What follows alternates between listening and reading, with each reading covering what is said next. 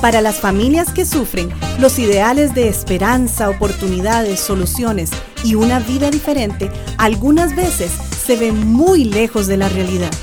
Levanta propone una solución alternativa a lo que hasta hoy se ha oído con relación a la familia, matrimonio e hijos azotados por la violencia doméstica. Hoy proponemos un camino más alto, uno que levanta a los caídos y oprimidos dando voz a quienes no la tienen. Y ahora con ustedes, Levanta. Saludos muy cordiales, amigas y amigos. Esperamos que hayan pasado una semana muy especial en familia y que sigan ustedes reflexionando junto con nosotros este verdadero sentido de la Navidad, pues que estamos en, tiempos especiales y también nos aventuramos a un tiempo especial eh, dentro de nuestras celebraciones, que es el, cambio de año. Alonso, te saludo ese 31 de diciembre. ¿Cómo has estado? ¿Cómo pasaste? Muy bien, muy bien. Todo, todo en orden, tranquilo en familia, gracias a Dios. Y celebrando pues lo que hablamos la semana pasada de, la Navidad centrada en, lo que ya tenemos en el Señor. Pero también expectante, ¿verdad? Último día del año.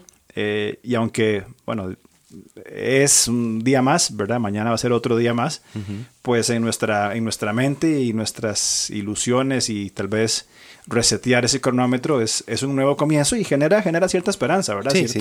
Ciertas intenciones de, de hacer la, la, dieta que no hicimos o, o las cosas que nos propusimos y que por ahí no, no lo alcanzamos el año, eh, este año que termina. Exactamente. Pues nosotros continuamos con los temas eh, eh, de, una realidad que en medio de celebraciones, pues hay que hablar. Hay que hablarlos. No, no, no, no quedarnos en las lucecitas, en, el, ¿verdad? Sino que continuar hablando del, lamentablemente, de situaciones que afectan familias, relaciones interpersonales. Y hoy hablamos, Alonso, de un síndrome que se ha llamado alienación parental. Ese es un nombre eh, que podría sonar complicado, pero que vamos a, compartirlo a lo largo de este programa, ¿verdad? Es un, es un nombre que suena, suena eh, complicado, no lo es, y yo lo resumí en otra expresión, daño sobre daño. Correcto. Es un daño sobre un, daño que ya se ha hecho, ¿verdad? Y esta alienación parental, pues es un tema que debemos conversar en estos tiempos. Y es que esta palabra eh, alienación tiene varias eh, aplicaciones. Para el contexto en que vamos a eh, pues conversarlo hoy, va a hablar acerca de una desvalorización, pongamos comillas, un quitar de en medio a una persona. Ese es el, concepto en el cual vamos a dirigirnos para poder darnos a, entender con el tema. Sí, tiene que ver el concepto de alienar con una limitación o un condicionamiento de la personalidad o de la persona puesta por, por por factores externos, ¿verdad? Y en este caso, en el cual, pues, eh, que es un muy buen tema, el síndrome de alienación parental, eh, tiene que ver con un tema muy complicado, que es el tema del, divorcio. Sí. Eh, muchos divorcios se dan por violencia doméstica o por, o por diferentes formas de abuso, abuso verbal, emocional, patrimonial, físico, sexual, etc. pero para, para resumir y, tomando, dándome el, el, chance de, de, a partir de lo que vos dijiste, eh, entendemos este síndrome de alienación parental cuando una persona divorciada, ¿verdad? Eh, se, es quitada en medio, ¿verdad? Se, se, usan eh, elementos para minimizar a la otra persona. Así es. Y de una vez hacemos la aclaración, ¿verdad? Que esto jamás sucede en Cristo no significa nuestra condición relacional. Eh, Cristo nunca nos desvaloriza, Cristo nunca nos quita de en medio. Eh, ¿Por qué? Porque los beneficios de la salvación eh, que fueron dados por gracia, por ejemplo, fueron ofrecidos a una mujer samaritana, que una mujer pues que había tenido cinco maridos, esto en, en Juan 4:18. Es decir, Jesucristo vino a demostrar que no importa la condición relacional, a pesar de que no es algo que la Biblia apoya. Correcto. Eh, pero no importa esa condición, em, una persona divorciada, lo que queremos decir, nunca estará quitado en medio de los planes de gracia del Señor Jesucristo. Exactamente. Siempre va a ser considerado como parte del plan relacional del, Señor, inclusive relacional y también este en cuanto a las intenciones de Dios. O sea, el Señor no desecha a, quien, a una persona que por una u otra razón se haya divorciado. De hecho, hay un, un salvoconducto dado en Mateo capítulo 19, ¿verdad? Para eh, el tema del divorcio, que tiene que ver con una... con eh, cuando una de las partes es sexualmente infiel a, la otra. Pero esto no lo descalifica delante del Señor en su aspecto eh, relacional, como bien lo decías.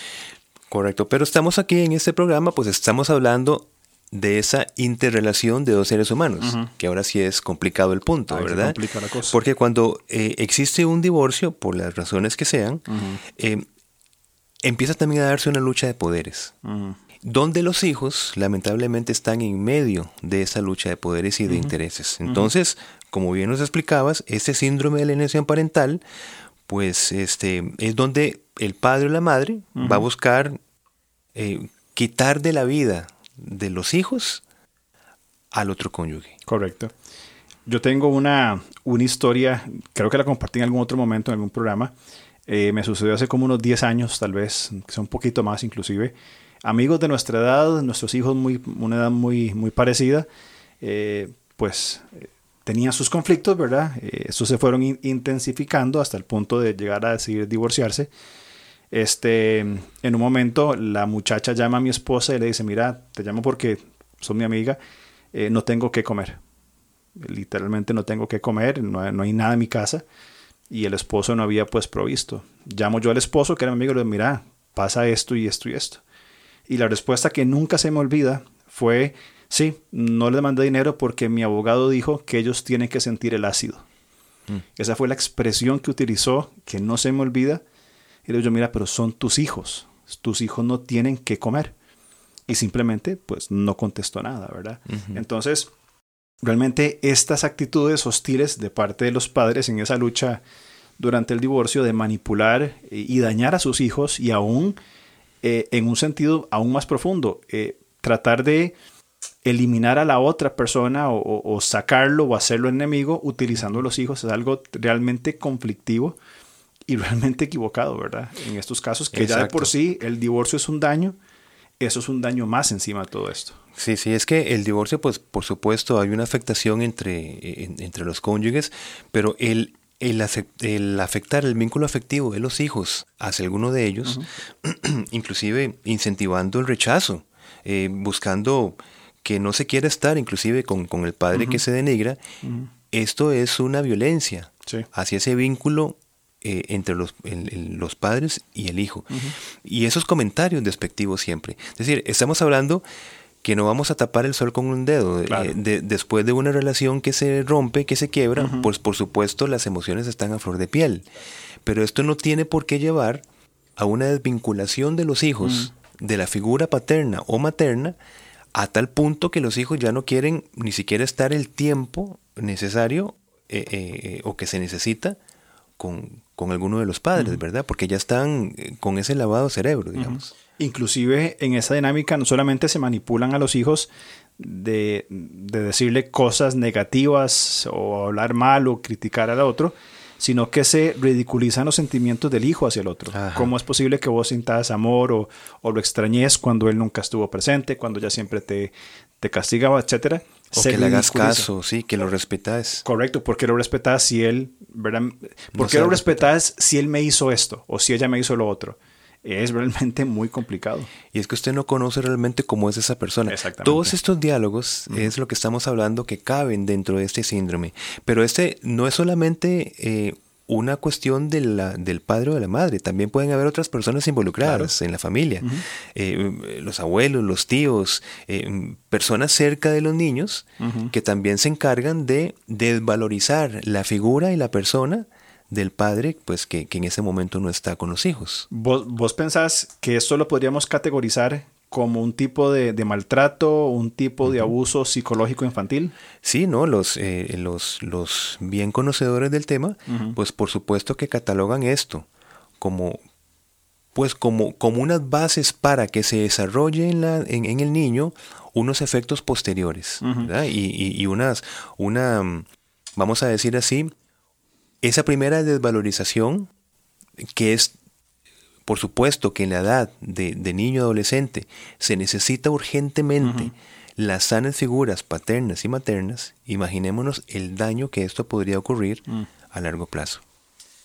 Esto podría resultar también entonces eh, en un odio patológico, un odio injustificado hacia el progenitor que ha sido alienado. Así es. Eh, la imagen se deteriora, eh, se, hay una, se, minimiza el valor sentimental o social. O sea, al fin y al cabo, lo que la Biblia, lo que creemos nosotros, Efesios capítulo 6, 1 y 2, eh, lo que la Biblia enseña, pues queda, queda puesto de lado, ¿verdad? En cuanto a la honra del padre, de la madre, que también está claramente explicado en Éxodo capítulo 20. Y es terrible cuando el hijo no se siente orgulloso mm. eh, orgullosa de su padre o de su madre. Y esto que toca de, Éxodo eh, en 2012 dice honra a tu padre y a tu madre. Entonces vemos que varias cosas. Primero, honrar es un, es un verbo que significa acción continua. O sea, estar honrando no, no en un momento determinado, eh, toda la vida. De, hecho, nosotros como adultos, esto es, eh, implica que nosotros sigamos honrando a nuestro padre y a nuestra madre. Ahora, eh, honrar significa dar peso y valor, pero este peso y valor, el, versículo dice honrar a padre y madre en igualdad de valor. O sea, no una, más valor al padre o más valor a la madre. Entonces, qué interesante como en una cultura que se habla que la Biblia es eh, machista y no sé qué cuántas cosas, ¿verdad? pero, pero vemos acá que es el mismo valor del hombre y la mujer delante de Dios. Correcto, y eso se reproduce a través de la honra. Merece y es mandado la misma honra para el padre como para la madre, indiferentemente si, eh, eh, si es un hombre, si es una mujer. Ahí un llamado a honrar, a, dar peso y valor, a poner en alto. Y afirmo lo que vos decís sobre que a unos otros adultos casados fuera del hogar hace muchísimos años, eh, está ese llamado también a honrar a, los padres.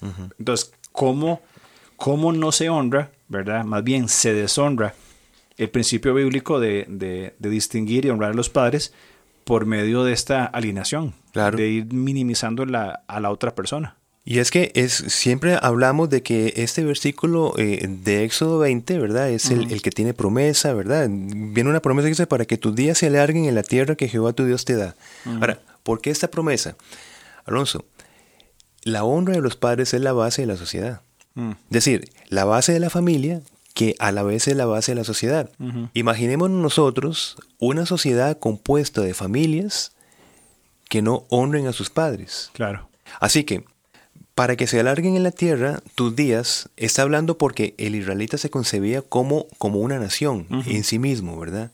Como una persona con esa promesa de desarrollar una nación. Así que, si estos vínculos se rompían, la sociedad se rompía y por tanto una sociedad rota es una sociedad que cae. Claro. Así que esta es la promesa que habla de Éxodo. Entonces, imaginémonos ese sentido de estar alineando al padre o a la madre, entonces el, padre ofensor o la madre ofensora está promoviendo un desequilibrio social, quiero decir. Sí, es mucho más, más profundo y amplio de lo que normalmente se habla.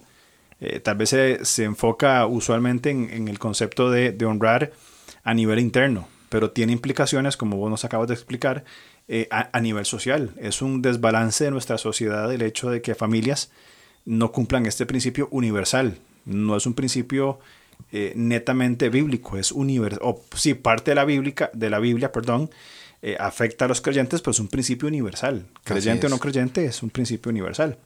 Ahora, por otro lado, también creo que vale la pena destacar que la honra hacia los padres no es consentir sus fallas morales, ¿verdad? No es decir, no, no pasa nada, todo está bien. Así es. En personas que llevan vidas pues bastante desordenadas, sino que son la discreción de estas mismas este, deshonras.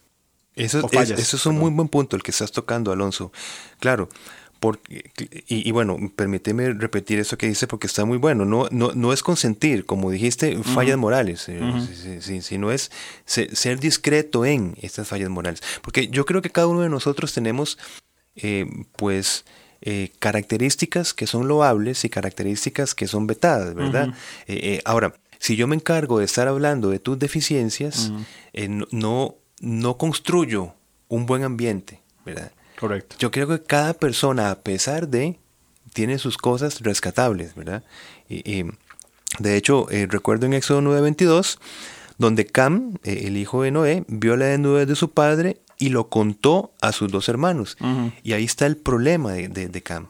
como nos explicabas, no, no, fue discreto de las fallas de su padre, sino que lo contó. Este contar podríamos ahora relacionarlo con esta alienación parental. Correcto. Estar contando las deficiencias del otro. Sí, lo grave fue divulgar el hecho para dañar la reputación de su padre. Sí. Ese fue puntualmente el, daño. Ahora, conversando en cuanto a esto, o siguiendo en esta línea, podemos pensar también en la instrumentalización de los hijos. Eh, es lamentable, muy lamentable, que sea el padre o sea la madre, porque aquí cualquiera de los dos puede caer en estas eh, eh, actitudes, busque un aliado en sus hijos. Sí, sí, sí. Cuando más bien, ¿verdad? Ese, o, más bien, este, cuando se lleva a instancias eh, legales, ¿verdad? Realmente complica la situación y, aparte del caso ya del divorcio, también la parte emocional de los niños, pues afecta, relacional, social, etcétera. Claro, cuando es un entrevistado un niño por, por un juez o por un fiscal, para ver estas, estas relaciones, cómo va a quedar posterior a un divorcio, pues es lamentable cuando el niño se refiere a su padre o a su madre de cierta manera, buscando los beneficios del padre o de la madre que ha estado previamente manipulando al hijo para que diga lo que, lo que le conviene decir y que se logren ciertos beneficios. Por eso es que hablabas vos de la instrumentalización del hijo, que es muy lamentable esto, ¿verdad? Es... Y esto no es sencillo que un tribunal detecte. Así es. Ellos van a escuchar las palabras de un niño y pues asumo que lo van a creer, ¿verdad? Pero es una manipulación que trae muchísimo daño en la relación ya dañada. Por eso lo entiendo como un daño sobre un daño. Correcto, un daño sobre un daño. Buena frase. Ahora, hay, hay señales, ¿verdad?, de la presencia de la alienación parental en, los hijos, ¿verdad? Cuando, por ejemplo, ahora, yo, yo diría, Alonso, mm, que también pienso que no se da este problema solamente en los casos de divorcio. Pueden haber desde el, mm. un seno de una familia como tal, ¿verdad? Este, que en el seno de la familia nosotros tenemos discusiones normales, y las tendremos toda la vida, por, porque esa es la realidad, ¿verdad? Que hay que tener la sabiduría para no establecerlas o desarrollarlas en frente de nuestros hijos, porque generalmente siempre nosotros vamos a defender nuestra posición, vamos a defendernos a nosotros mismos y vamos a tratar de poner a la otra persona como inferior a nosotros. Lastimosamente es así. Lamentablemente. Lamentablemente. Entonces, los hijos presentes, hay una alienación parental que aunque no haya un divorcio, se da allí. Claro. O por ejemplo, el hecho de que lo que sea, bueno, es que tu mamá es así de desordenada. O es que eh, tu papá es un irresponsable y siempre llega tarde. Entonces mejor vámonos nosotros porque él, siempre llega tarde. E, e, ese tipo de frasecitas, ¿ves? Son las que están afectando a nuestros hijos. Son frases donde se mal maneja la frustración de la relación, ¿verdad?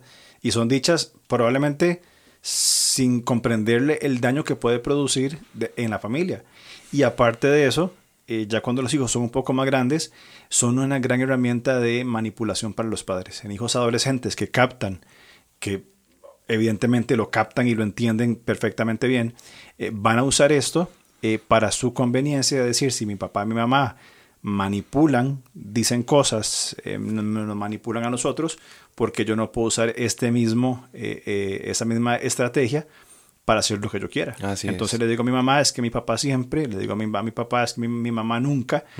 Entonces voy obteniendo eh, lo que yo quiero, pensando como un adolescente, ¿verdad?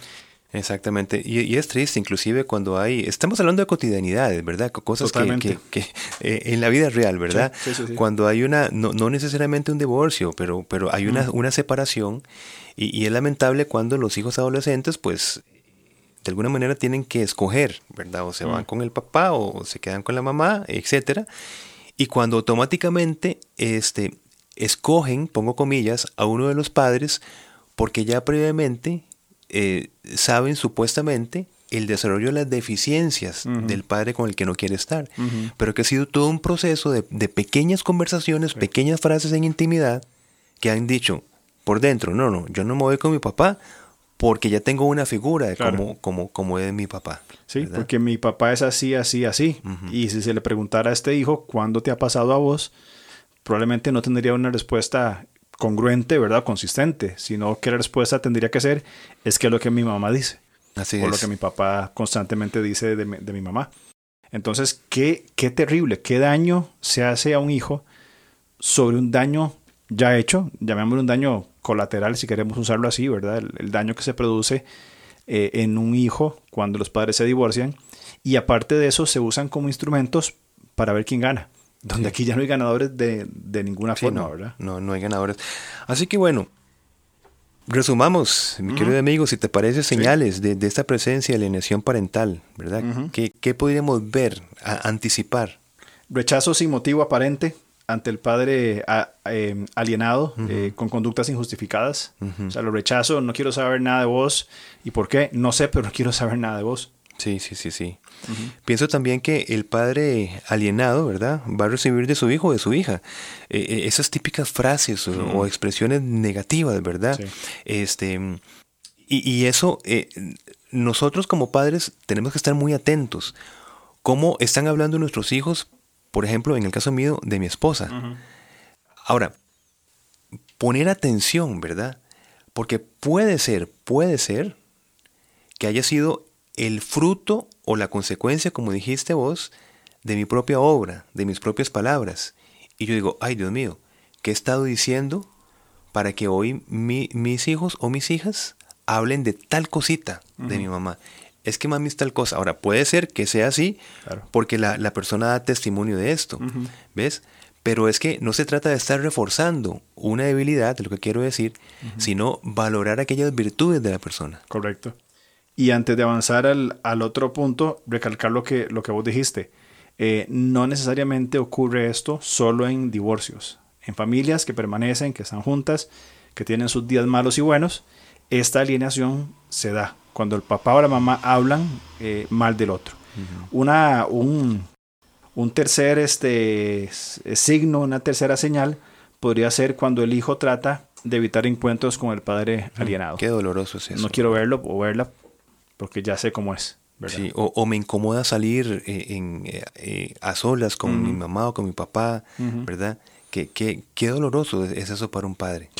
O conductas agresivas sí. también son, son complicadas en estas situaciones. Y extendámoslo más, ya casi terminando el, programa, pero atendámoslo a un patrón, a un patrón de no estar hablando mal de las otras personas. estamos hablando de una alienación parental, pero esa alienación puede ser alienación puede ser hacia los abuelos, hacia los tíos, hacia amistades eh, eh, eh, de la familia, hacia personas cotidianas. Es eso estar desvalorizando, quitando de en medio a personas. Y a veces se introducen, por ejemplo, esquemas económicos, ¿verdad? Se desvaloriza por lo económico porque no puede lograr tal y tal cosa, eh, eh, etcétera. Y son patrones que son realmente muy perjudiciales en, en nuestro y que todo sale de nuestra boca, de nuestro corazón, claro. a través de nuestra lengua. Inclusive también puede ser entre los mismos hijos es que entre los tres hermanos este es más inteligente, este es menos inteligente, este es más dedicado, este no, y se van generando esos, esos, esos conflictos. Así es, así es. Creo que es importante valorar eh, a cada persona, indiferentemente quién sea, como hemos hablado, eh, Dios no lo descarta, eh, Dios no lo rechaza, somos imagen y semejanza de Dios, portamos imagen y semejanza, y por eso ya hay un valor intrínseco en cada persona. Entonces, aparte de problemas relacionales, conflictos, sea un divorcio, sea un problema con un familiar, con un vecino, está el valor, eh, el segundo mandamiento más importante, amar al prójimo como a nosotros mismos. Creo que eh, esta em, alienación parental podríamos contrarrestarla con ese principio de amor al prójimo o de amar al prójimo como a nosotros mismos. Eso es importante, ver la, imagen y semejanza de Dios en todo ser humano. Correcto que es propio del ser humano, ¿verdad? Indiferentemente quién sea. Indiferentemente quién sea. Muy bien, mi estimado amigo, ha sido un buen tiempo de conversar y creo que finalizando este año 2021, ¿verdad? Que pasó rapidísimo, eh, año pandémico, este, creo que es un, es un buen incentivo para comenzar a partir de mañana, 2022, eh, con un principio fundamental, amar a Dios y al prójimo es, es clave en la comprensión de, de esta vida y más aún dentro de nuestras familias. Y sobre todo en estos tiempos donde posiblemente en estos tiempos de fiestas y celebraciones, posiblemente los padres no lo celebran juntos por diferentes situaciones y donde momentos especiales suelen ser eh, grandes detonantes emocionales para resentimientos de la otra persona. Por eso es que me, me parece que este programa en este tiempo es muy relevante. Correcto. Gracias por el tiempo de conversación, ha sido muy bueno, un gusto verte. Igualmente. Y nos vemos la otra, la otra semana. Si Dios lo permite. Muy bien, hasta luego. Nos vemos.